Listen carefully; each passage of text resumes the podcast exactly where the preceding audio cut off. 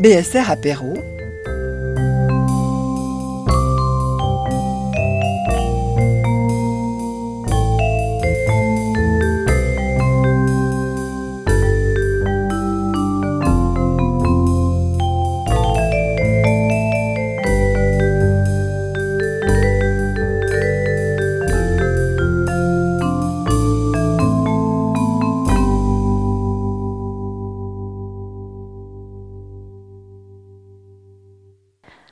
Nous avons le grand plaisir d'accueillir Madame Amanda Auriol, une jeune auteure qui vient nous partager ses expériences au sujet de la dyslexie, sujet qui concerne d'ailleurs une part grandissante de nos auditeurs, de nos abonnés à la BSR. Tout comme le handicap de la vue, la dyslexie rend difficile l'accès au texte et c'est pourquoi euh, les livres audio sont une aide réelle quand on connaît ce, ce trouble. Amanda pourra certainement en témoigner puisqu'elle-même est, euh, est, abonnée à la BSR en tant qu'auditrice. Née à Lausanne en 1993, diplômée en histoire de l'art à l'Université de Lausanne, elle entreprend ensuite des études en ergothérapie. Dans son livre Confession d'une dyslexique, publié en 2018 aux éditions des Sables, elle confesse donc avec humour ses difficultés d'apprentissage et explique le fonctionnement de la dyslexie en mettant le lecteur à sa place. Euh, le témoignage de son parcours est empreint de courage. Amanda Orial a également créé un blog hébergé par le journal Le Temps, Dyslexie de guide de survie, qui complète en quelque sorte son livre et apporte des anecdotes euh, souvent très cocasses et également euh, des conseils pratiques euh, pour se faciliter la vie. Donc, avant de, de, lui donner la parole, je précise aussi que Madame euh, Cathy Gauchat, présidente de la section vaudoise de l'association Dyslexie Suisse Romande, ADSR, est disponible à la fin de la conférence euh, pour des informations complémentaires. Euh, je précise également qu'on ne va pas lire la liste de toutes les personnes ici présentes aujourd'hui, car on est très nombreux. Par contre, on se tient à disposition à la fin. Si vous voulez parler à, quelqu'un en particulier, on est là pour vous dire qui, qui est présent. Voilà, donc je remercie euh, beaucoup Amanda Auriol d'être présente aujourd'hui et je lui laisse la parole. Bonjour ça va? Oui. Bonjour à tous. Merci beaucoup d'être venus. Euh, juste pour rebondir un petit peu sur euh, ce qu'elle a dit, euh, finalement, euh, j'ai pas pu entrer en école d'ergothérapie parce que les examens, j'étais pas, voilà, j'étais pas dans les 50 premiers sur les 250 qu'on était. Du coup, malheureusement, j'ai pas pu commencer l'ergothérapie. Mais euh, je vais me lancer dans des études pour euh, faire euh, éducatrice de la petite enfance. J'ai fait un stage d'une année et j'ai adoré. Du coup, je commence l'année prochaine les études. sinon, je crois, enfin, tout était juste. Donc, moi, je voulais juste vous dire pourquoi ben, j'avais écrit le livre. Donc, au tout début, c'est parce que je rentrais une fois de l'université, désespérée parce que j'avais beaucoup enfin, j'étais allée parler à beaucoup de professeurs euh, si c'était possible d'avoir les aménagements, parce que en fait, à l'université, euh, chaque prof est un peu euh, maître de sa branche et il faut discuter avec eux pour pouvoir avoir des aménagements. Et il y a plusieurs professeurs qui n'étaient pas du tout réceptifs. Du coup, j'étais rentrée un après-midi assez déprimée et ma maman m'a dit que j'écrive un petit peu pour me décharger de tout ça. Donc euh, j'ai commencé à écrire le livre en fait que pour moi. C'était pas du tout prévu qu'il soit publié au début. Et euh, ensuite, j'ai demandé, enfin, je l'ai fait lire à ma maman. Et ma maman l'a dit, mais il faut le publier, il faut le publier, euh, ça peut aider des gens, il faut le publier. D'ailleurs, elle est au fond. Et puis, donc, au début, j'étais un peu réticente. Et à l'université, je faisais un atelier euh, d'écriture parce que j'adore écrire. Et je l'ai fait lire à ma professeure d'écriture qui m'a dit qu'il était génial et qu'il fallait aussi le faire publier. Donc, euh, j'ai commencé à écrire des lettres, à envoyer mon manuscrit. Euh, au début, j'ai eu que des réponses négatives, mais ce qui était super pour moi, c'est que deux maisons d'édition l'ont corrigé quand même en disant que ça pouvait être prometteur. Donc pour moi, c'était déjà une petite victoire. Et en 2000, 2016, je suis allée au salon du livre à Genève. Et en fait, avec mon manuscrit, on est allé euh, donner mon petit manuscrit à toutes euh, les maisons d'édition qu'on trouvait là-bas. Et je suis tombée sur euh, Huguette Gino, qui a créé l'édition des Sables. Et on a discuté et elle m'a dit de lui donner mon manuscrit. Et je ne sais plus si c'était deux ans après.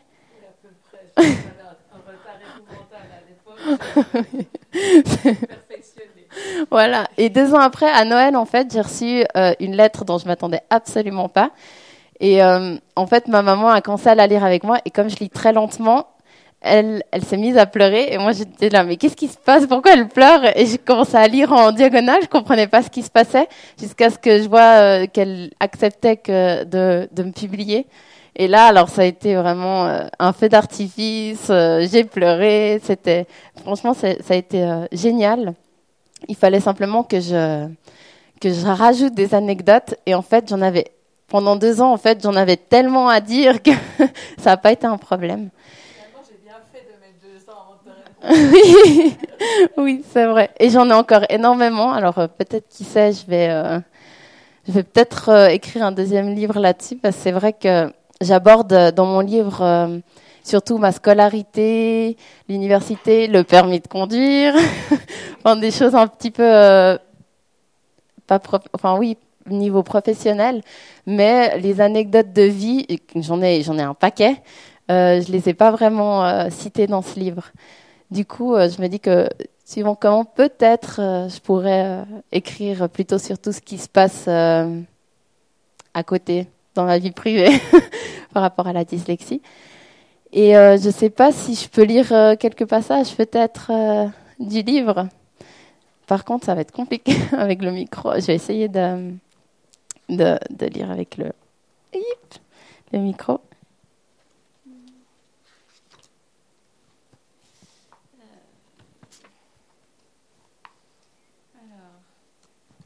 Alors, euh, le premier passage, euh, en fait, c'était à l'école enfantine. Ça a été une des premières fois où je me suis confrontée à ma dyslexie. Je ne savais même pas que j'étais euh, atteinte de ça.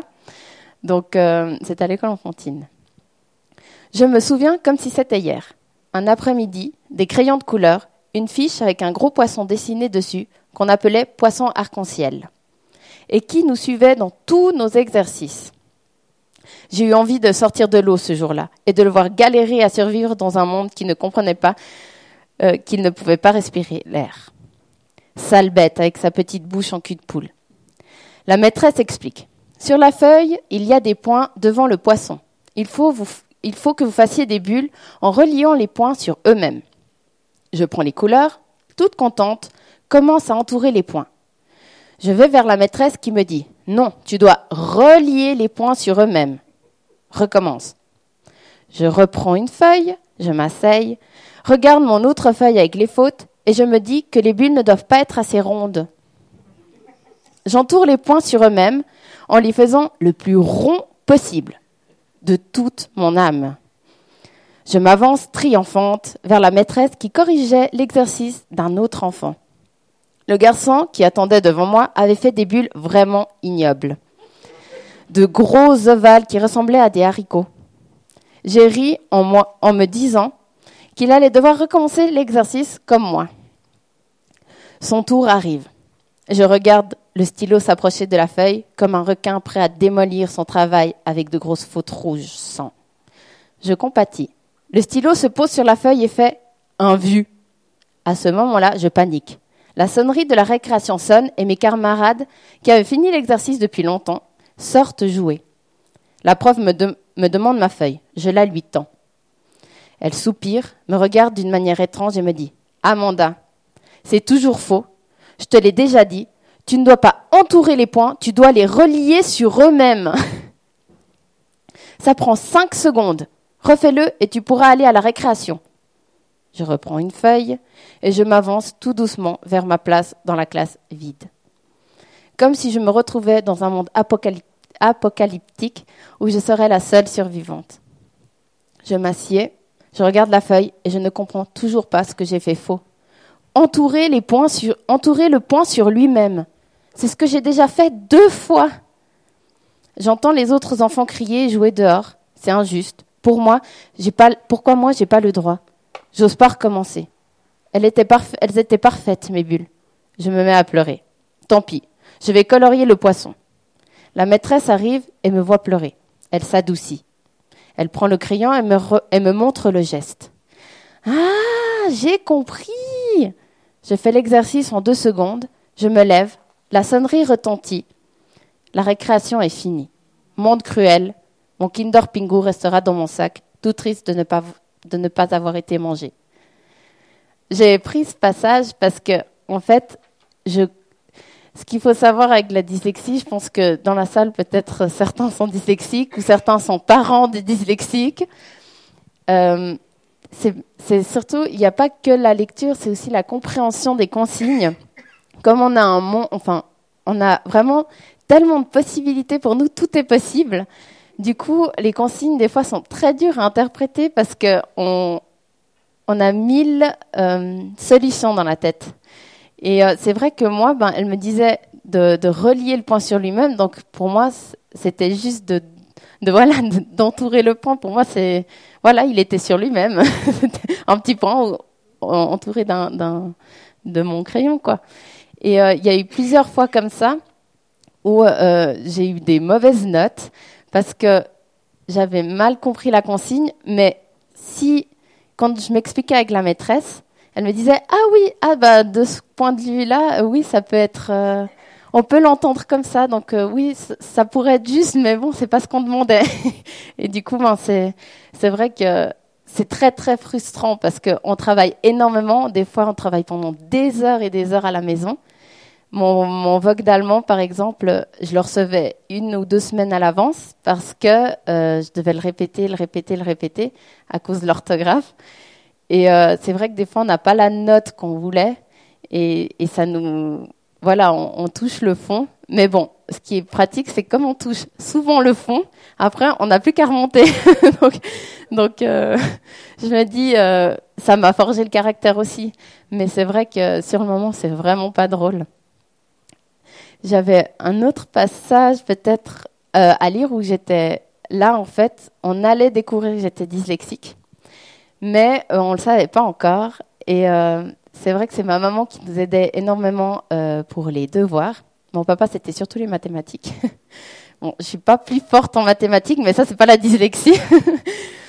et c'était, elle nous apprenait l'alphabet en espagnol, parce que je parle l'espagnol aussi.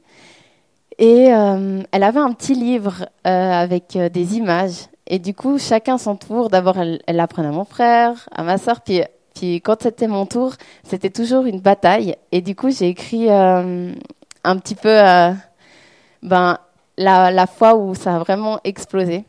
Parce qu'on savait pas ce que j'avais et on a l'impression que j'étais juste bête, en fait. Alors, lorsque j'étais petite et que personne ne savait ce que j'avais, ma mère s'obstinait à nous apprendre l'alphabet avec un petit livre rempli de dessins pour aider à comprendre les lettres. Je l'ai rendue folle. Alors, A comme abeille, B comme baleine. Tu vois là, il y a une baleine. O comme orange. Je récitais. Tout allait bien jusqu'à O. Puis surgissait le P. A, B, C, D, E, F, G, H, I, K, L, M, N, O, Q. Non, c'est P comme poil. Recommence, c'est pas grave. Je recommençais. A, B, C, D, E, F, G, H, I, J, K, L, M, N, O. Oui, après O, c'est quoi? Q?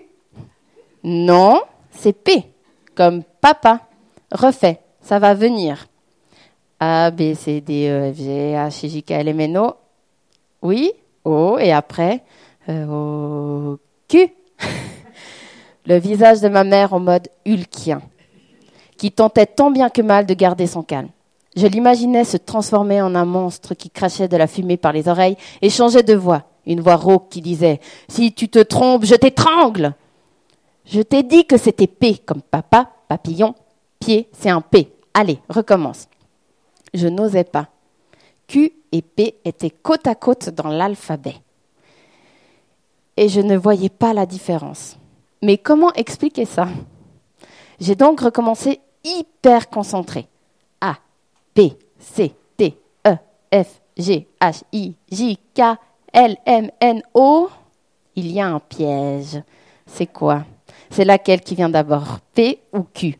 C'est la même lettre.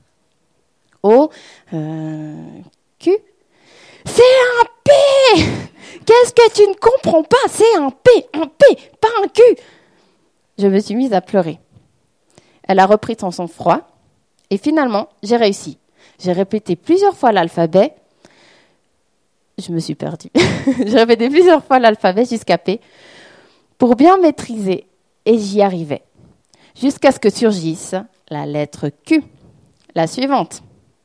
Je vous laisse imaginer. C'était euh, l'alphabet, les jours de la semaine ont été un vrai calvaire pour moi à apprendre. Les jours de la semaine, d'ailleurs, c'est un extrait de mon livre aussi. Euh, J'arrivais pas à savoir. Et encore aujourd'hui, des fois, euh, il faut que je réfléchisse vraiment pour savoir euh, quel jour et où dans la semaine. Mais bon, maintenant ça va. À 27 ans, je sais, je sais mieux que l'alphabet mes jours de la semaine. Qu'est-ce que je peux dire d'autre? C'est, j'avais pris trois extraits. Donc, mon livre a plusieurs anecdotes justement de l'école enfantine jusqu'à l'école de santé. Euh, j'ai pas écrit beaucoup de choses sur l'école de santé parce qu'en fait c'est une année propédeutique et ensuite on fait des examens d'entrée dans les différents secteurs physio, ergo. Et l'école de santé je l'ai réussi, mais ça a été très difficile pour moi parce qu'on avait un doyen et euh, c'était à lui qu'on devait parler de nos aménagements. Et au début, il était super sympa. il m'avait proposé un rendez-vous pour parler de tout ça. Et je suis allée avec euh, ma petite feuille euh, avec la logo avait fait, avec euh, l'heure supplémentaire, euh, l'écriture grosse, enfin plusieurs choses parce que chaque dyslexique a ses propres aménagements. Ils sont instaurés par la logo suivant euh, leurs difficultés. Et euh, je me suis assise dans le bureau de, ce monsieur et la première chose qu'il m'a dit c'est dans les bachelors euh, on n'a pas d'aménagement. Donc euh, non, il m'a dit dans les bachelors on vous fera aucune faveur. Euh, mais là, euh, on est gentil, on vous laisse 15 minutes pour l'examen. Du coup, j'ai dit, bon, c'est déjà 15 minutes. Je suis quelqu'un de très positif, donc je me suis dit, c'est déjà 15 minutes, c'est bien. Mon premier examen, on était, c'est des énormes auditoires au CHUV, et on, on attendait tous dehors, et je suis allée, parce que la, une des surveillantes euh, attendait, elle m'a dit Amanda Auriol, vous pouvez venir. Donc je suis allée, je me suis installée. Il n'y avait personne dans l'auditoire. Je me suis dit génial, il n'y aura pas de bruit, je vais pouvoir commencer tranquillement. Elle m'a fait attendre devant mon examen, elle m'a fait attendre. Et en fait, ils ont commencé à faire rentrer les gens. Et là, elle m'a dit vous pouvez commencer. Donc pendant, pendant mes 15 minutes, j'ai dû me lever pour laisser passer des gens. Il y a des gens qui mâchaient derrière moi, il y en a des qui discutaient de leur week-end. Et, euh, et moi, j'avais ces petites 15 minutes bruyantes pour essayer de me concentrer au maximum. Et l'examen, c'était une feuille avec des tout petits écrits. Et à côté, il y avait des cases où il fallait cocher. Et au bout d'un moment, ben, le malheur est arrivé. Je me suis euh, décalée de case. et j'ai dû tout recommencer. Donc les 15 minutes n'ont servi à rien. Mais euh, j'ai réussi l'examen. j'ai réussi l'examen parce que j'avais énormément travaillé. Mais c'est vrai que pour dire que même encore maintenant, c'est, euh, j'ai l'impression que l'école est plus au courant de ce qu'il faut faire ou est plus réceptive et met plus de choses en, en avant que l'université ou les écoles HES ou autres. J'ai une amie qui m'a dit qu'à la HEP, les dyslexiques n'avaient pas le droit d'aménagement parce que c'était des futurs profs et que c'était comme ça. Alors je ne sais pas si quelqu'un euh, fait la HEP ici et euh, pourrait euh, me certifier ça parce que moi ça m'a rendu folle. Dit c'est pas possible qu'à la HEP on laisse pas d'aménagement pour les dyslexiques. Et du coup c'était vraiment, enfin c'est dingue de se dire que même encore maintenant qu'on est adulte, il faut se battre pour avoir ce qui nous est enfin ce qui nous est dû, oui, parce que c'est encore dur à moi c'est très difficile pour moi d'aller vers euh, les enseignants, les profs, nos formateurs, leur expliquer des choses comme ça. Enfin, des choses comme ça, leur expliquer pourquoi on a besoin d'aménagement. Et, euh, et c'est très difficile de voir que encore maintenant, on a des murs. En fait, c'est à l'université, j'avais certains profs qui reculaient en pensant que j'étais contagieuse. C'est quand même, c'est, je me dis mais je suis pas malade. voilà, ça fait partie de moi quoi.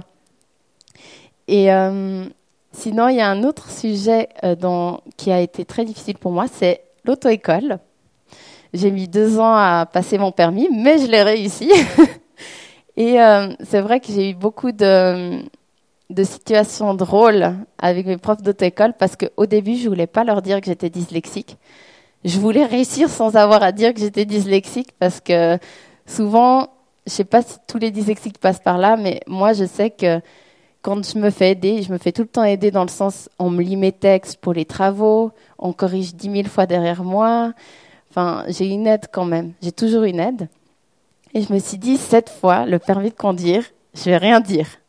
Et euh, je voulais lire un extrait euh, de mon livre où, euh, justement, le fait de ne pas avoir dit que j'étais dyslexique a créé un moment très, très, très embarrassant.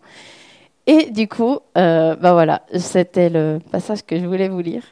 Donc, je vais essayer de le trouver parce que là. Alors, c'était mon premier prof de conduite. Alors, il faut savoir qu'il avait presque le même âge que moi. Enfin, presque. Il, était à, quelques années près euh, tout aussi jeune que moi. Donc, c'était encore pire, la situation. mon prof de conduite ne savait pas que j'étais dyslexique à ce moment-là. Je n'avais pas envie de le lui dire. Étant de nature têtue, je voulais me prouver à moi aussi, comme tout le monde, euh, je pouvais réussir mon permis, sans avoir besoin de mentionner mon handicap. Si j'ai un conseil, ne gardez jamais un élément de ce genre pour vous. Il finit par se montrer de lui-même, comme les mensonges. Et au pire moment, je conduisais bien, j'étais fière de moi, et il a fallu que je l'ouvre. Est-ce que je peux te poser une question? Mon prof répond forcément oui. Comment fait-on pour mettre le ton pax? Je n'avais jamais vu une tête aussi choquée. Les mots ont mis une éternité à sortir de sa gorge.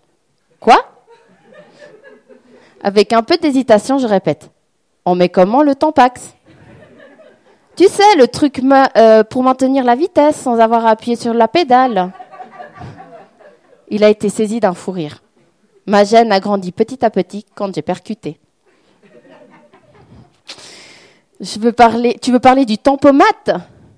Tampax. J'avais bien dit Tampax. Cette petite fusée de coton qu'on ose à peine exhiber quand c'est notre tour, sous le regard compatissant de la caissière qui semble dire Ah, je sais ce que c'est, courage. Ça, c'est un des moments les plus gênants, je pense, de ma vie, franchement. je me souviens exactement où c'était, c'était près de Cossonay. C'était une longue ligne droite et en fait, j'en avais marre de garder le pied sur la pédale à la même vitesse. C'était un piège. Et euh, voilà. Et ce genre de petit lapsus euh, de mots, ça m'arrive souvent. Une fois, on était au restaurant chinois avec euh, mes meilleurs amis d'enfance pour l'anniversaire de Magali, qui est ici. et on mangeait des sushis et il y avait du gingembre. Et moi, je voulais faire mon intéressante et j'ai voulu dire que le gingembre était aphrodisiaque. Et il n'y avait pas beaucoup de bruit dans la salle et j'ai fait Hé, le gingembre, vous savez qu'il est hermaphrodite? Et les gens, et, tout le monde va regarder un peu Quoi? Mais non Enfin, pour moi, aphrodisiaque et hermaphrodite, ça ressemble tellement parce que les. Enfin, il y a tellement de lettres qui se, qui se ressemblent dans ce mot. Enfin. Et une autre fois que je peux vous dire aussi, c'était un contrôle de la vue. J'étais avec une amie, enfin, qui devait me prendre des notes à l'école et moi je suis allée faire un contrôle. Et on m'a dit que j'étais hypermétrope. Et quand je suis arrivée euh, en classe euh, après ce petit congé, ma meilleure amie est en train de rire, euh, j'ai mon ami qui m'a dit Ah, alors qu'est-ce qu'il t'a dit le, le, le voilà, l'ophtalmologue, merci. Et je lui ai dit, alors, euh, il a dit que j'étais misanthrope. Elle m'a regardé, elle fait, mais arrête, c'est pas vrai. Puis je dis, mais si, il m'a dit que j'étais misanthrope. Elle me et puis je me suis engueulée avec elle parce que elle, elle soutenait le fait que j'étais pas misanthrope. Et je dis, ah, si, si, si. Alors, je pourrais vous en raconter mille, mais du coup, là, je sais pas euh, s'il y a des questions, euh, si vous avez des questions.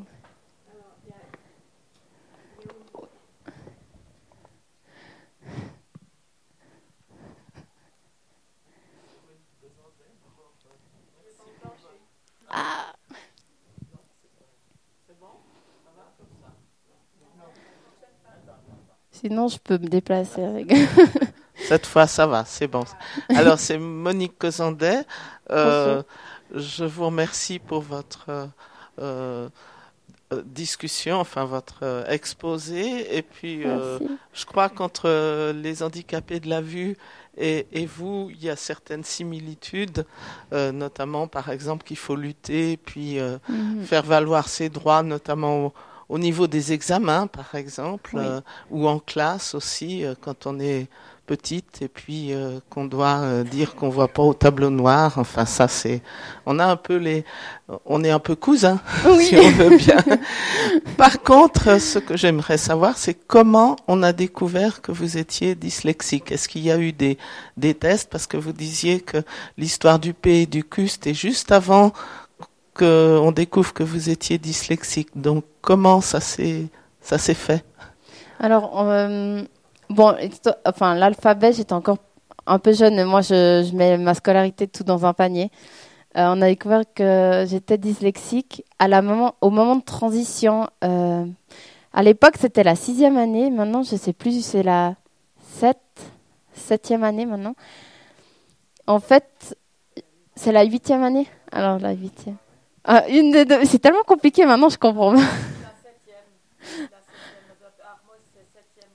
Ok, alors voilà. Ça fait la, la troisième, quatrième, cinquième, sixième. Septième.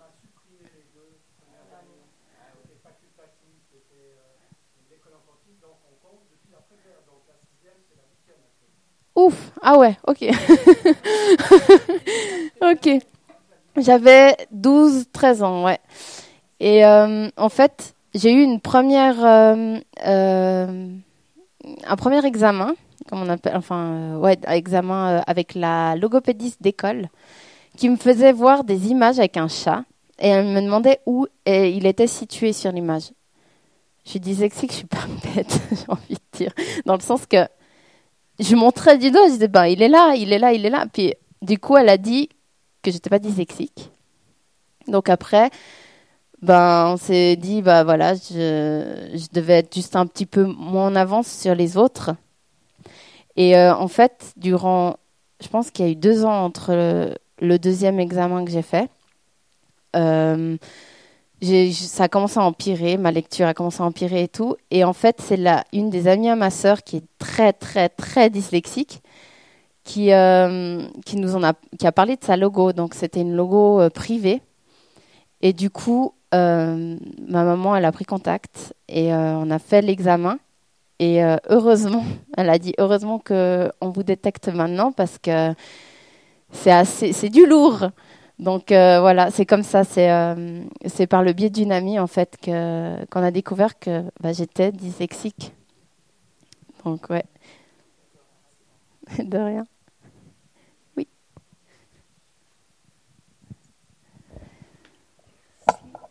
Pierrette Mélina.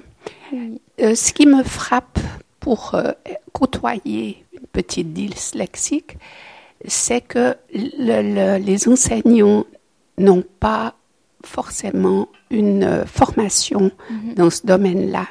Ce qui fait qu'ils sont démunis face à une situation comme celle que vous avez vécue et ils ne savent pas forcément quoi faire. Alors ça s'améliore très nettement, mais heureusement avec les années, mais il y a encore beaucoup à faire. Et ensuite de ça, au niveau de votre passage d'examen à l'université, euh, c'est dommage que la logopédiste ou euh, une attestation médicale n'ait pas pu euh, prouver, enfin attester de votre besoin de conditions indispensables. Parce que ça, ça existe aussi, cette possibilité. Mais euh, les gens, enfin les personnes concernées ne sont pas forcément aidées à trouver à qui s'adresser pour euh, obtenir tout ça. Oui, ça c'est vrai. C'est totalement vrai.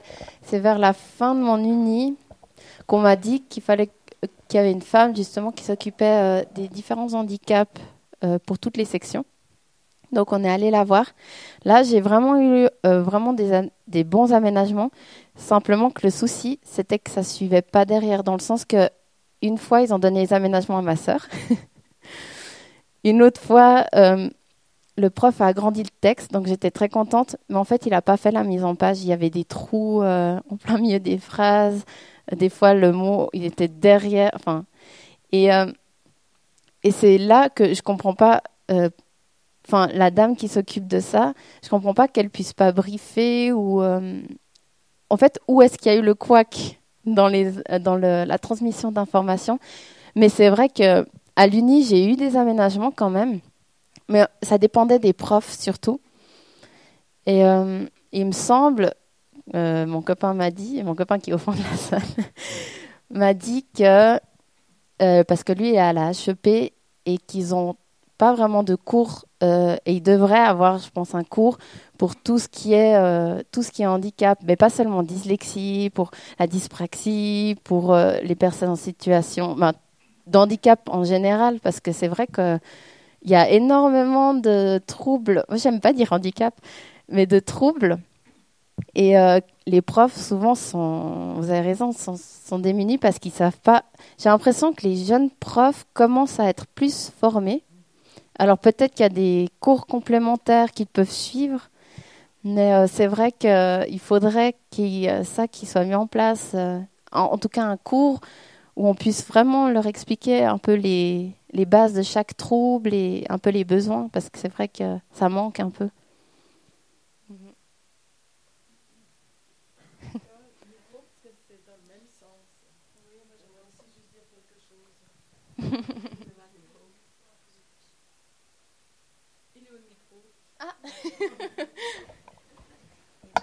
Merci.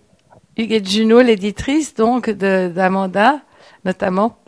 Alors moi, je suis, j'arrive pas à, à croire ce que j'entends qu'on en soit encore là aujourd'hui. Et je pense qu'il faudrait vraiment euh, prendre contact, écrire de manière officielle, si possible, euh, aux universités romandes, en tout cas, et euh, aux, aux, aux, études. Mais sauf erreur de ma part, il existe une, une association des dyslexiques, non? Il faudrait leur demander à eux, ça aura encore plus de poids, d'écrire une lettre à toutes les écoles pour expliquer ça, et puis éventuellement prendre contact avec les autres associations, euh, bah, malentendants, etc., euh, pour à la limite faire même une lettre commune. Il faut absolument que euh, les universités, les autres études, les écoles, les hautes écoles d'études comprennent qu'il faut qu'il faut tenir compte de ça. Ça me paraît fou en, en 2020 qu'on en soit encore là, quoi. J'arrive, j'en crois pas mes oreilles. C'est vrai. Merci. Bonjour, Catherine Gauchat, je me présente, je suis bon, non-voyante tout d'abord, je fais partie aussi de la bibliothèque sonore et je suis présidente de l'ADSR justement depuis le mois de novembre l'année passée. Et j'aimerais rebondir justement par rapport à la HEP. C'est très triste. J'ai rencontré le directeur de la HEP en tant que présidente et malheureusement, on aboutit à des choses euh, très tristes parce que, bon, maintenant, par le, le 360 degrés, la dyscalculie est enfin a été acceptée euh, comme trouble 10, alors qu'avant ce n'était pas du tout accepté. Et quand j'ai rencontré le, le, directeur de la HEP, il nous a textuellement dit que malheureusement, on ne pouvait pas rentrer en matière pour tout ce genre de choses. Je trouve ça très grave, je suis tout à fait d'accord avec vous, mais euh, nous sommes en pourparlers pour justement que les profs aient des informations. Ce sont que quelques petits modules, parce qu'ils font des modules, ce sont que des petits modules qu'ils ont deux heures par, par, euh, euh, par-ci par-là, et ce sont même pas des cours obligatoires, ce sont juste des modules que les profs peuvent prendre. Nous, on aimerait bien, c'est clair, que l'association, on aimerait que ça devienne obligatoire aux, profs d'avoir des cours là-dessus, mais on ne peut pas rentrer en matière pour l'instant. La HEP n'accepte pas. Alors, voilà. vous ce que je pensais. voilà. Ah. Volontiers.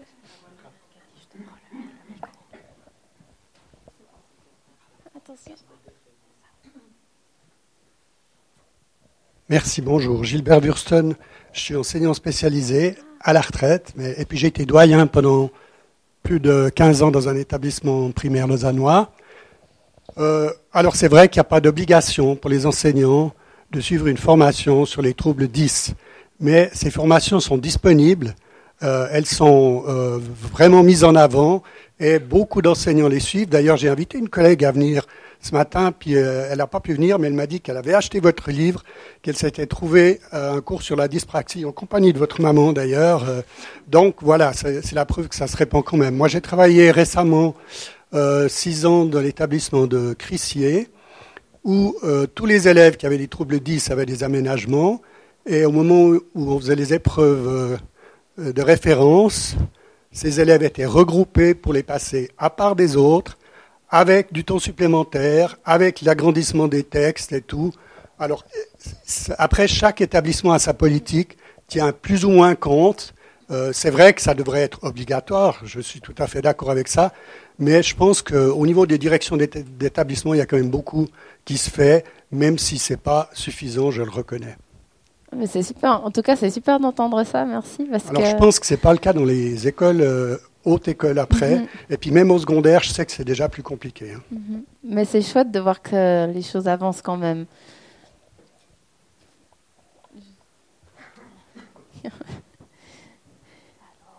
Le micro arrive, monsieur. Merci, Roger Cosandé. Euh, il est vrai que tout va très lentement au niveau des aménagements. Nous avons aussi connu ça à l'époque tout n'est pas résolu non plus. Moi, je pense que les démarches les plus efficaces, c'est de prendre la chose par le biais politique. Parce que c'est à ce niveau-là que les décisions se prennent. Mais avant de prendre des mesures au niveau politique, il faut aussi être conscient des traités, que la Suisse a signé. Par exemple, le, la Convention des Nations Unies pour les handicapés. Vous avez aussi le CEDH, la, Convention européenne des droits humains, qui peuvent aussi être euh, mises en pratique. Moi, je pense que, en plus des démarches qui seront effectuées par des organisations directement concernées. Il faut aussi mettre le politique euh, au courant des difficultés. Euh, je connais personnellement fort bien la responsable de, de, la formation, de la jeunesse et de la formation au niveau du canton. Je suis sûr qu'elle serait disposée à entendre ce genre de revendications. Et il faudrait aussi, à mon avis, faire quelques informations au niveau des députés, puisque c'est eux, en définitive, qui définissent les lois, puisqu'au niveau de la scolarité, comme vous le savez, les lois sont d'abord cantonales avant d'être fédérales. Moi, je suis prêt, si vous le souhaitez, à arranger un rendez-vous avec la responsable du département de la jeunesse et de la formation. Je suis sûr qu'elle ne serait pas opposée à entendre certaines revendications. Ça serait super. En tout cas, euh, ça serait vraiment, euh, ouais, ça serait vraiment bien. Ça serait, euh, ça serait super.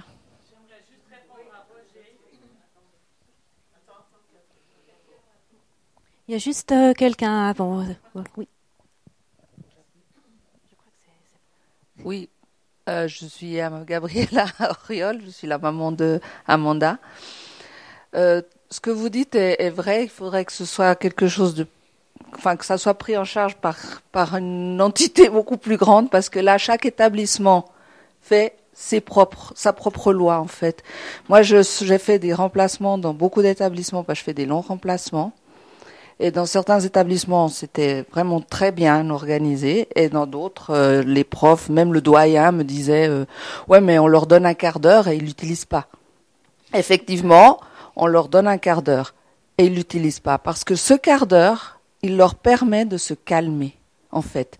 Rien que le fait de savoir qu'ils ont un quart d'heure de plus pour pouvoir parce que quand ils commencent un exercice, ils voient que leurs petits camarades, ils, sont, ils ont déjà lu toutes les consignes, ils sont déjà au troisième exercice et eux, ils sont au premier. Donc ça les stresse, ils commencent à lire à l'envers et ils se plantent. En sachant qu'ils ont ce quart d'heure de plus, ça leur permet de dire, bon, ben, j'ai le temps, donc ils se concentrent sur leurs feuilles. Mais voilà, c'est ce que j'ai dû expliquer aux doyens, mais c'est ça. Il y a beaucoup, enfin, le problème, c'est que c'est pas encore vraiment rentré dans les mentalités. Il y a des profs qui disent ouais, mais maintenant ils sont tous dyslexiques. Euh, bah, voilà. Enfin, c'est très difficile de d'avoir de, vraiment l'écoute. Et peut-être que si c'était à un niveau effectivement politique, euh, parce que déjà euh, la nouvelle chef là, je me souviens plus Amarel, non? Oui, Amarel. Oui, voilà. Elle, elle demande que les, les handicaps soient intégrés à l'école. D'accord. Mais alors à la HEP, il faut aussi que les profs soient formés pour ça. C'est ça. La HEP est très très réfractaire à, à, à, à tous ces problèmes 10 et je comprends pas pourquoi. Parce que les premiers concernés, c'est les enseignants. Voilà. Merci.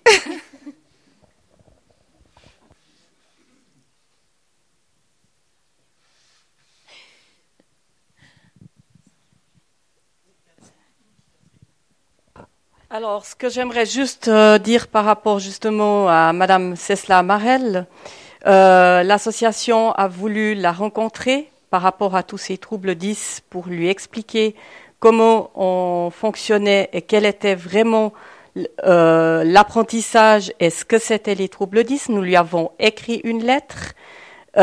Nous n'avons pas reçu aucune réponse par rapport à ça.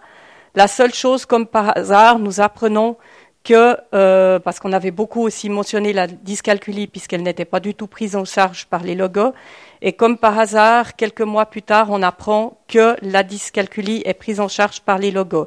Heureusement, tant mieux, puisque j'ai un fils qui est dyscalculique, mais qui a fini l'école, mais que ça a été une scolarité hyper compliquée. Bravo Amanda, vous avez réussi. Mon fils n'a malheureusement pas pu réussir parce que c'était vraiment pour lui très très compliqué parce qu'il était aussi euh, dyspraxique euh, visio-spatial.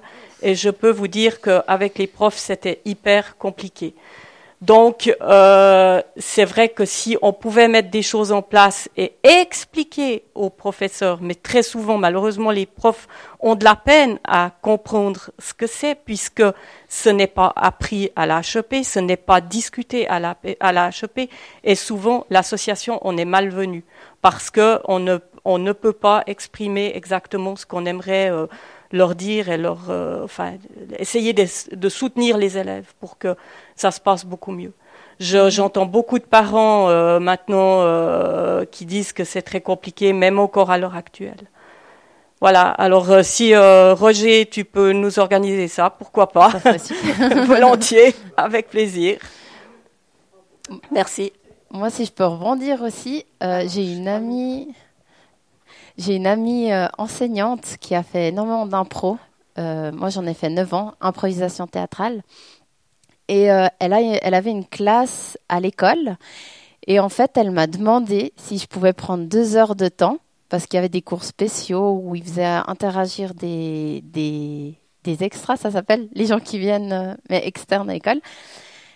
Pour que je puisse expliquer un peu ce qu'était la dyslexie, la dysorthographie, vu que j'en enfin, souffre, j'aime pas dire ça, mais vu que je suis atteinte de ça. Et ça a été, euh, en fait, comme euh, l'éducation sexuelle, quelqu'un qui vient expliquer ça aux enfants, ben là, c'était euh, les troubles 10 dont je suis atteinte et Et de là est découlé qu'en fait, il y a plein d'enfants qui disaient Ah, bah alors moi, enfin, moi, j'ai de l'hyperactivité, c'est vrai que c'est dur pour moi. Enfin, il y a eu un vrai échange entre les élèves. Il y a des profs qui sont venus tout au long de, ces deux heures qui m'étaient consacrées pour l'expliquer, qui, euh, qui ont posé des questions. Et en fait, ça a donné un échange. Même les enfants, ils, ont commencé à comprendre les réels besoins de leurs camarades. Et c'était vraiment génial et magique. Vraiment, c'est les enfants aussi, parce que les profs ont dit. euh, moi, j'ai eu de la chance, j'ai eu vraiment des profs super à part ça, à part quelques-uns qui, voilà, c'était plus compliqué. Mais euh, en général, j'ai eu des profs très ouverts, qu'ils soient plus âgés ou plus jeunes. Et euh, moi, ce qui été très dur, c'était aussi les camarades qui disaient que je faisais exprès ou que je, je mentais sur le fait que j'avais des difficultés et tout. Et euh, j'ai trouvé génial de pouvoir expliquer à une classe euh, bah, tout ça parce que ils étaient hyper réceptifs. C'est la première fois qu'ils étaient aussi curieux. Il n'y a pas eu besoin de les leur dire chut. Enfin, tout le monde était hyper réceptif, même les enfants qui n'avaient pas de troubles apparents. Et ceux qui avaient des troubles, ils osaient en parler en fait. Et c'était génial. Et du coup, eux, ils disaient oui, alors on, va aider. Ou euh, ils trouvaient des initiatives par eux-mêmes de qu'est-ce qu'ils pouvaient aider leurs camarades. Et je pense que ça serait génial d'instaurer, comme pour l'éducation sexuelle, euh, deux heures par classe où on explique un peu les troubles et où les enfants qui ont tous ces troubles, tous ces troubles, puissent euh, avoir une fois la parole et qu'on les entende. Parce que c'est vrai qu'il y a le côté camarade de classe qui est difficile. Vraiment, moi, ça a été euh, plus dur qu'avec les profs.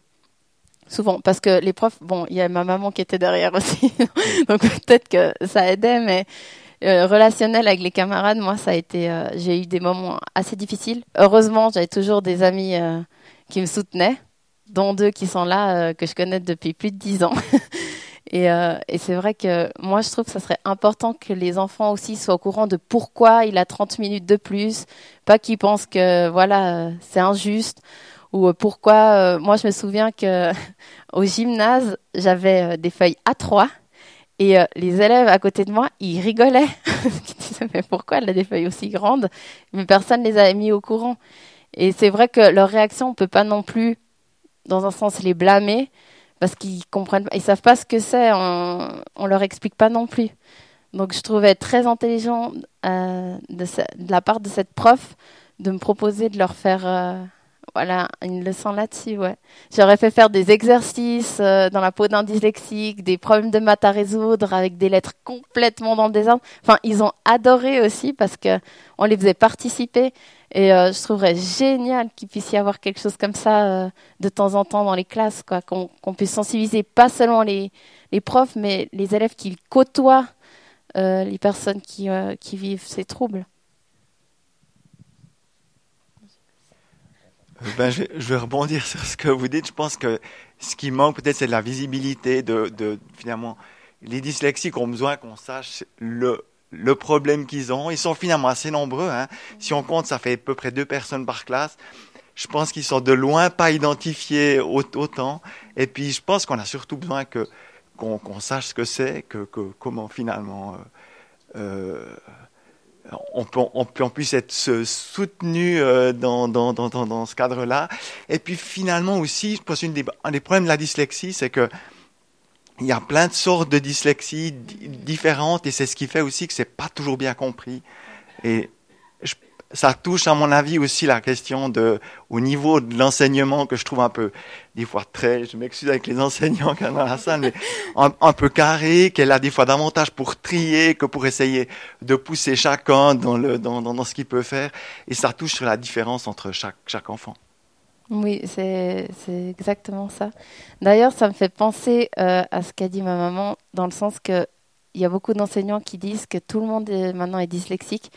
Mais en fait, justement, ils sont pas formés pour voir vraiment parce qu'un dyslexique ne fait pas les mêmes fautes qu'un autre enfant. Maintenant, avec la technologie et tout, le fait que les enfants lisent moins, j'ai l'impression que beaucoup d'enfants maintenant font beaucoup de fautes d'orthographe avec euh, les SMS, et c'est vrai que les dyslexiques, dysorthographiques, on se perd, on se perd dans cette masse et c'est encore plus dur maintenant euh, de vraiment détecter, j'ai l'impression, dans les classes, euh, qui est vraiment et qui est pas vraiment. Euh, mais un dyslexique ne fait pas les mêmes fautes. Elles sont logiques. Enfin, elles sont logiques. Pour moi, elles sont logiques parce que je suis dyslexique. Mais euh, il y a des orthographes. D'ailleurs, je dis dans mon livre que je sais pas. Du coup, je l'écris trois fois différemment pour être sûr d'en avoir une juste. Et euh, on fait des, des fautes d'orthographe très caractéristiques. Et c'est vrai qu'un enseignant qui n'est pas formé ou euh, qui ne connaît pas bien le sujet eh ben, il n'arriverait pas. Et moi-même, si je suis enseignante, que je connais pas la dyslexie, j'arriverai pas à savoir qui est 10 et qui est pas 10 maintenant, honnêtement. Donc, euh, c'est vrai que c'est un manque de. Il faudrait, voilà, c'est un manque de connaissances. je suis tout à fait d'accord.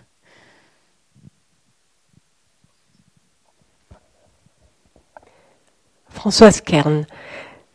Un tout petit problème. Si vous avez un alphabet écrit en minuscule, je comprends la, comment est-ce qu'il faut dire, euh, la confusion entre P et Q, mais si vous avez l'alphabet en majuscule, ça n'est plus le même problème. Le P et le Q ne s'écrivent plus en, miroir. Hein.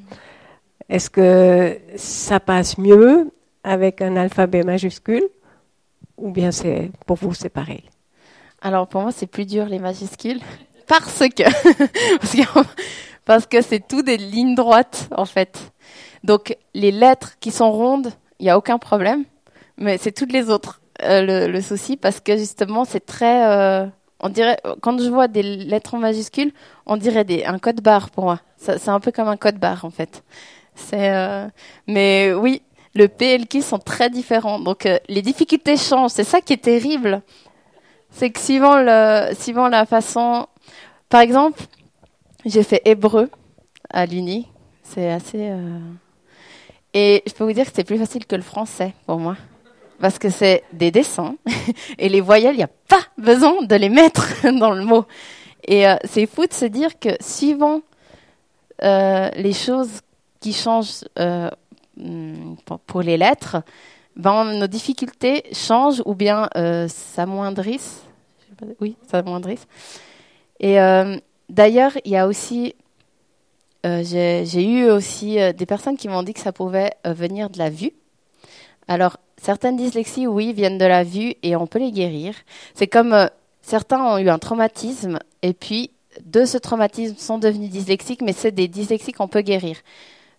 moi, par exemple, on m'a fait faire deux fois l'examen de la vue pour être sûr que ça n'avait pas à voir avec un problème Dieu. Et euh, il s'est avéré que ça n'avait pas à voir avec un problème euh, de la vue. Mais les personnes qui m'ont dit que oui, ça avait à voir avec un problème de la vue, oui, certaines dyslexies, effectivement, peuvent se guérir par là, mais euh, pas toutes. Et c'est ça le problème. Enfin, comme disait, comme vous disiez, monsieur, elles sont tellement différentes des dyslexies. Il y a tellement d'aménagements différents que c'est vrai que, en même temps, un prof si par exemple il y a deux dyslexiques qui demandent deux choses différentes, il va se retrouver perdu parce qu'il n'a pas la formation ou parce que et euh, c'est vrai que on les blâme, mais en même temps, je me dis certains font vraiment de leur mieux et euh, il faudrait pas mettre tous les profs non plus dans le même panier parce que certains font vraiment de leur mieux puis des fois c'est simplement qu'ils peuvent pas faire plus parce qu'on ne leur permet pas ou parce que voilà ils n'ont pas été assez formés mais euh, euh, du coup, je sais plus où j'en ai. Ça aussi, je, me perds dans ma tête. Mais voilà. Moi, j'ai aussi. Une question. Est-ce que, quand les enfants sont petits, à partir de quel âge est-ce qu'on peut avoir un, un, diagnostic un peu fiable? Parce que c'est difficile chez un petit. Et je me dis que, est-ce que plutôt c'est compris, la dyslexie par les, enseignants, mieux on arrive à, former le dyslexique à se débrouiller avec sa dyslexie. Oui, parce que moi, je ne sais pas exactement vers quel âge. je sais que la dyspraxie, c'est assez tôt, on peut la découvrir, mais la dyslexie, je... Alors, c'est vrai que le plus tôt serait le mieux, mais en général, c'est au début de la scolarité, c'est-à-dire à partir de la troisième actuelle Armos, euh, trois, quatrième, dès que l'enfant commence à lire et qu'on voit que c'est des grosses difficultés, un bilan serait bien d'une logopédiste. parce qu'il peut avoir plusieurs choses euh, en plus de la dyslexie. Il peut avoir aussi la dyspraxie, euh, vu que les troubles sont multiples souvent. Donc, euh, en général, depuis euh, la, mon fils, on a commencé à faire les diagnostics à partir de la, la on voulait la troisième, mais les profs n'ont pas accepté. On a dû beaucoup se battre, donc on n'a pu le faire qu'à partir de la quatrième. Mais plus tôt c'est fait, mieux c'est parce que ben on peut le rattraper le plus vite possible, quoi. Voilà. Merci.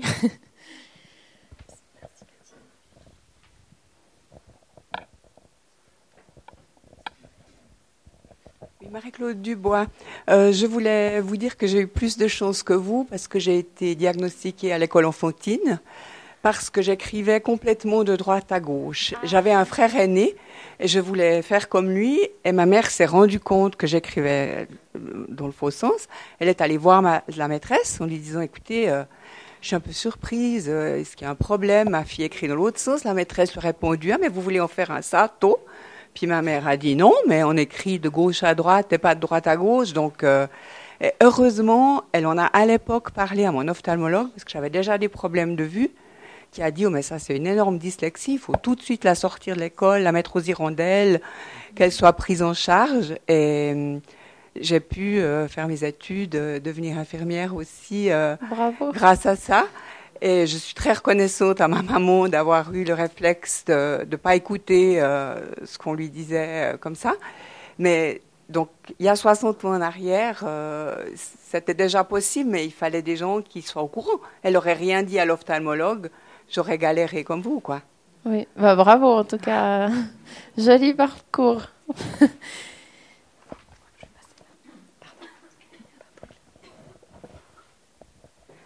Bonjour, euh, je suis Emmanuel Jacquat. J'ai la même qualité que vous, parce que c'est une qualité d'être dyslexique. Je me rends compte de plus en plus.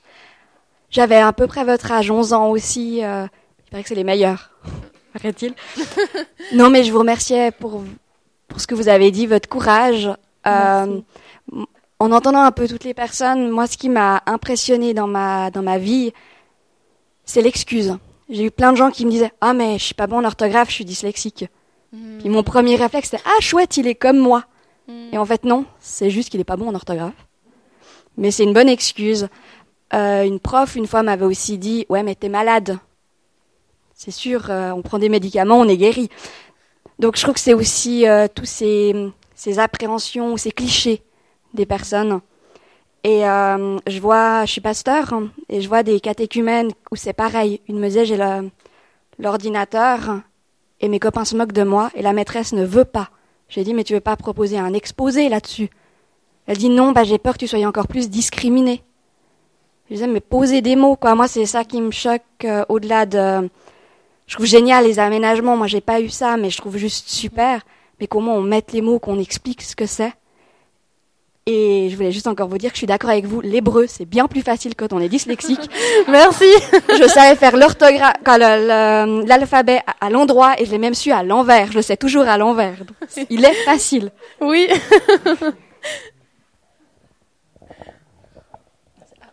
Il va repartir là-bas. Euh, bonjour, je m'appelle Romane. Bonjour. Et euh, par rapport à la question de l'âge à laquelle on peut le diagnostiquer, euh, je sais pas, peut-être que si on le diagnostique plus vite, on arrive mieux à, je sais pas, à remettre l'élève sur le droit chemin. Je suis pas sûre qu'on puisse le corriger, il me semble pas. Mm. Peut-être qu'on peut, s'améliorer, mais je pense que plus tôt on le diagnostique et, et plus l'impact psychologique sur l'enfant sera grand. Parce que c'est surtout ça. Enfin, moi, avant qu'on me diagnostique, je sais pas, mais tous les messages qui venaient de l'extérieur, c'était, ok, tu fais pas d'efforts. Mm. Enfin, on me l'a jamais dit comme ça, mais surtout mon enseignante, bon, elle n'était pas très compétente, mais euh, on m'a on m'a souvent dit que que j'étais juste trop nulle et que que voilà. Et il y a eu même un moment où je détestais aller à l'école et c'est à ce moment-là qu'on m'a emmené chez l'orthophonie. Donc voilà, je pense que dès le moment où on se rend compte qu'on est dyslexique, euh, ben en fait c'est pas de notre faute et il faut apprendre à vivre avec et on le vit mieux, je trouve. Ouais, voilà. Je suis d'accord. et avant ça, j'avais encore une autre question. Euh, par rapport à vos mesures, vous aviez dit, euh, c'est juste pour me faire une idée, je sais que euh, pas, selon les dyslexies, on a des mesures différentes, mais surtout au niveau du temps, vous aviez combien de temps environ? Moi, j'avais une heure de plus normalement. Ok, et ça changeait selon la durée du test de base? Ok, d'accord. Oui. bon, s'il y avait 15 minutes de test, on ne mettait pas une heure. Oui. mais ouais, on, on, regardait en fonction. Mais souvent, à l'Uni, c'est euh, 2-3 heures. Donc, euh, on me rajoutait une heure. Et souvent, j'avais pas besoin de l'utiliser parce que j'étais détendue et, et du coup, ça allait tout seul. Mais... D'accord. Et euh, par rapport aux autres mesures, vous aviez, par exemple, euh, vous avez dit par rapport à la taille de l'écriture, mais il y avait une écriture qui facilitait ou? Ouais, il y avait la Comic sans MS, ouais. la Futura, c'est la Futura? Non. Century Gothic, je crois, euh, je sais plus. Celle de mon livre, mais je sais plus quelle, euh, quelle écriture on a utilisée. Oui. Oui, c'est vrai. C'est parce que moi, ma difficulté la plus grosse, c'est le A et le E dans la police.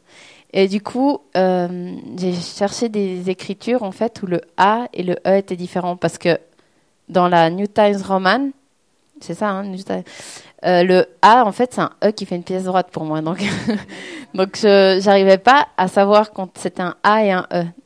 Voilà, moi c'est ça ma difficulté la plus grosse, donc euh, le comics sans MS était très très facile pour moi. Century Gothic, je crois que c'est. Et puis sinon, euh, quand on pouvait, le prof pouvait pas changer forcément l'écriture, d'espacer les lettres ou les mots, ça aide aussi. Mais la nouvelle écriture là qu'ils ont fait pour les 10, elle est horrible. Je sais pas ce que vous en pensez. Je sais pas si vous l'avez déjà vu, mais genre c'est des lettres qui ont des ombres. je me suis dit mais c'est pour torturer ou je comprenais pas pourquoi ils disent c'est fait pour les dyslexiques. Moi, elle me dès que je la vois, elle me donne mal à la tête. Donc euh, je sais pas si ça aide euh, si quelqu'un qui est dyslexique dans la salle euh, trouve qu'elle est agréable, mais il faudra la bannir. je sais pas qui l'a inventée, mais tout cas, je la trouve extrêmement difficile. Elle écrit en gras, il y a des espèces de d'ombres. Et puis sinon, je fais partie de plusieurs groupes sur Facebook euh, de dyslexiques en France, en Suisse.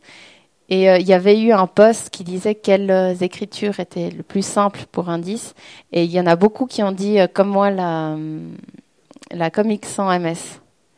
Et c'est vrai que euh, il y a aussi, j'ai des amis qui m'ont dit qu'à l'école, des fois, les profs changeaient pour cette écriture, et même les personnes qui euh, ne souffraient pas de dyslexie, eh ben, ça leur changeait rien en fait que, les, que le test soit écrit dans cette police. C'est pour ça que ça, ça a été une des choses les plus dures euh, aux examens à changer, c'est la police, et ça me rendait folle parce que les autres élèves, ça leur changeait rien que ça soit écrit dans une autre police. Même c'était plus agréable, certains me disaient. Donc ouais, donc la comic sans MS puis la Century Gothic, si je me trompe pas. D'accord, merci beaucoup.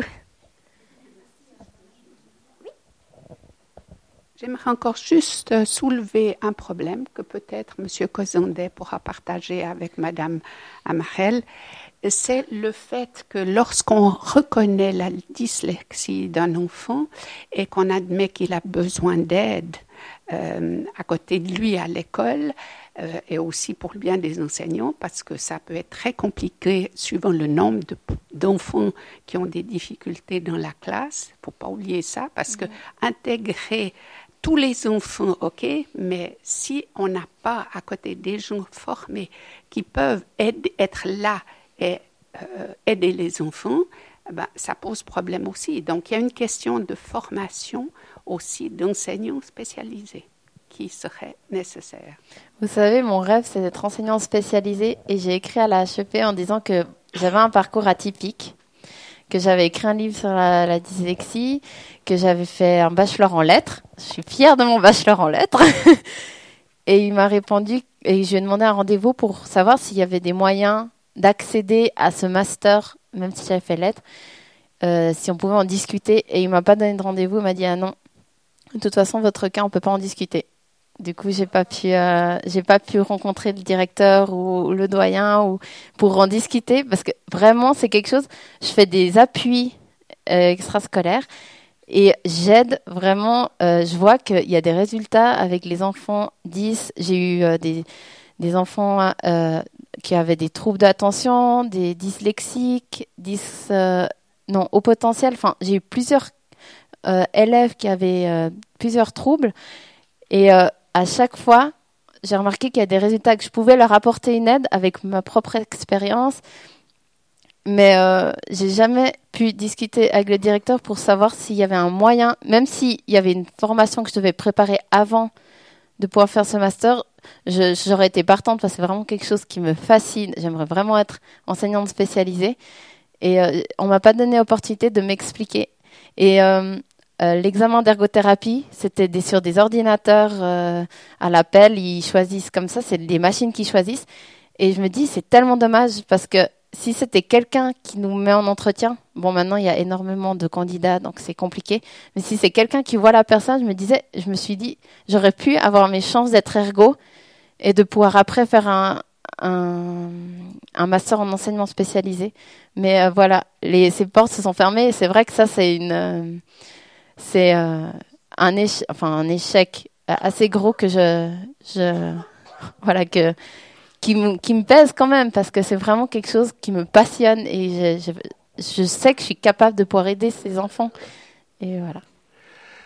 C'est un nouveau Roger Cosandet. J'ai deux petites choses à vous raconter. Tout d'abord, une chose finalement assez amusante. J'ai un ami au Tessin qui a depuis son enfance des problèmes de vue. Il s'appelle Manuel Bertoli. Il a voulu fréquenter l'école normale. On lui a dit non, non, c'est pas possible, vous pouvez pas être instituteur, vous ne voyez pas assez. Bon, il a fait finalement des études universitaires. Il a été actif en politique et maintenant ce qui est très drôle, c'est que c'est le chef de l'instruction publique du canton du Tessin. Donc le chef de tous les instituteurs. Il aime bien raconter ça et je trouve ça amusant. Euh, maintenant, j'ai dit qu'on ce serait bien de prendre contact, des contacts politiques, mais il faut aussi prendre des contacts avec des, des députés parce que il faut une certaine pression si on contacte uniquement la responsable de, du département, je crains que ça ne suffise pas. Donc moi je vais déjà contacter différents chefs de groupe au Grand Conseil pour savoir qui est prêt à nous donner un coup de main et je vous recontacterai dès que j'aurai des, des, réponses. Maintenant, le gros problème qui se pose aussi au niveau de l'instruction publique, c'est qu'on a décrété un jour qu'il fallait intégrer les handicapés. Mais ce terme est tellement vague, tellement stupide, ça ne veut rien dire les handicapés. Il y a différentes sortes de, de troubles, de, de, de circonstances qui font que dans certaines circonstances, on peut être handicapé, mais une personne handicapée, ça ne veut strictement rien dire. C'est une espèce de fourre-tout qui rend service à tout le monde, mais il n'y a pas de solution unique. Et c'est ça qui est difficile à faire comprendre. C'est que chaque personne qui a une particularité physique ou psychique ou sensorielle a des besoins différents.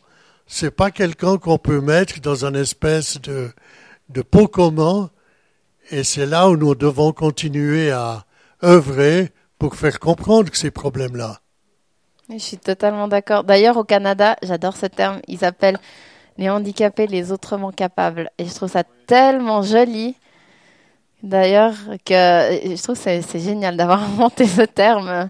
C'est vraiment, c'est vraiment caractéristique. C'est vrai qu'on ne peut pas faire les choses comme tout le monde, mais on peut les faire voilà, différemment. Et ça, et d'ailleurs, je trouve que c'est très enrichissant pour les autres aussi d'avoir quelqu'un qui fonctionne différemment. Ça peut apporter énormément. Du coup, j'aime beaucoup ce terme, autrement capable. Voilà. Est-ce qu'il y aurait encore euh, des questions? Sinon, on peut. Euh, oui, Madame Leonardi. Est-ce que vous, est-ce que vous avez eu des, des contacts avec des élèves musiciens? Qui avaient des problèmes avec la lecture du solfège Non, pas du tout. Non. Non. Merci. Je pense qu'on va pouvoir euh, poursuivre ces discussions à l'apéro. Je voudrais vous remercier chaleureusement. Merci à vous. Beaucoup. Et j'ai trouvé vraiment, oui.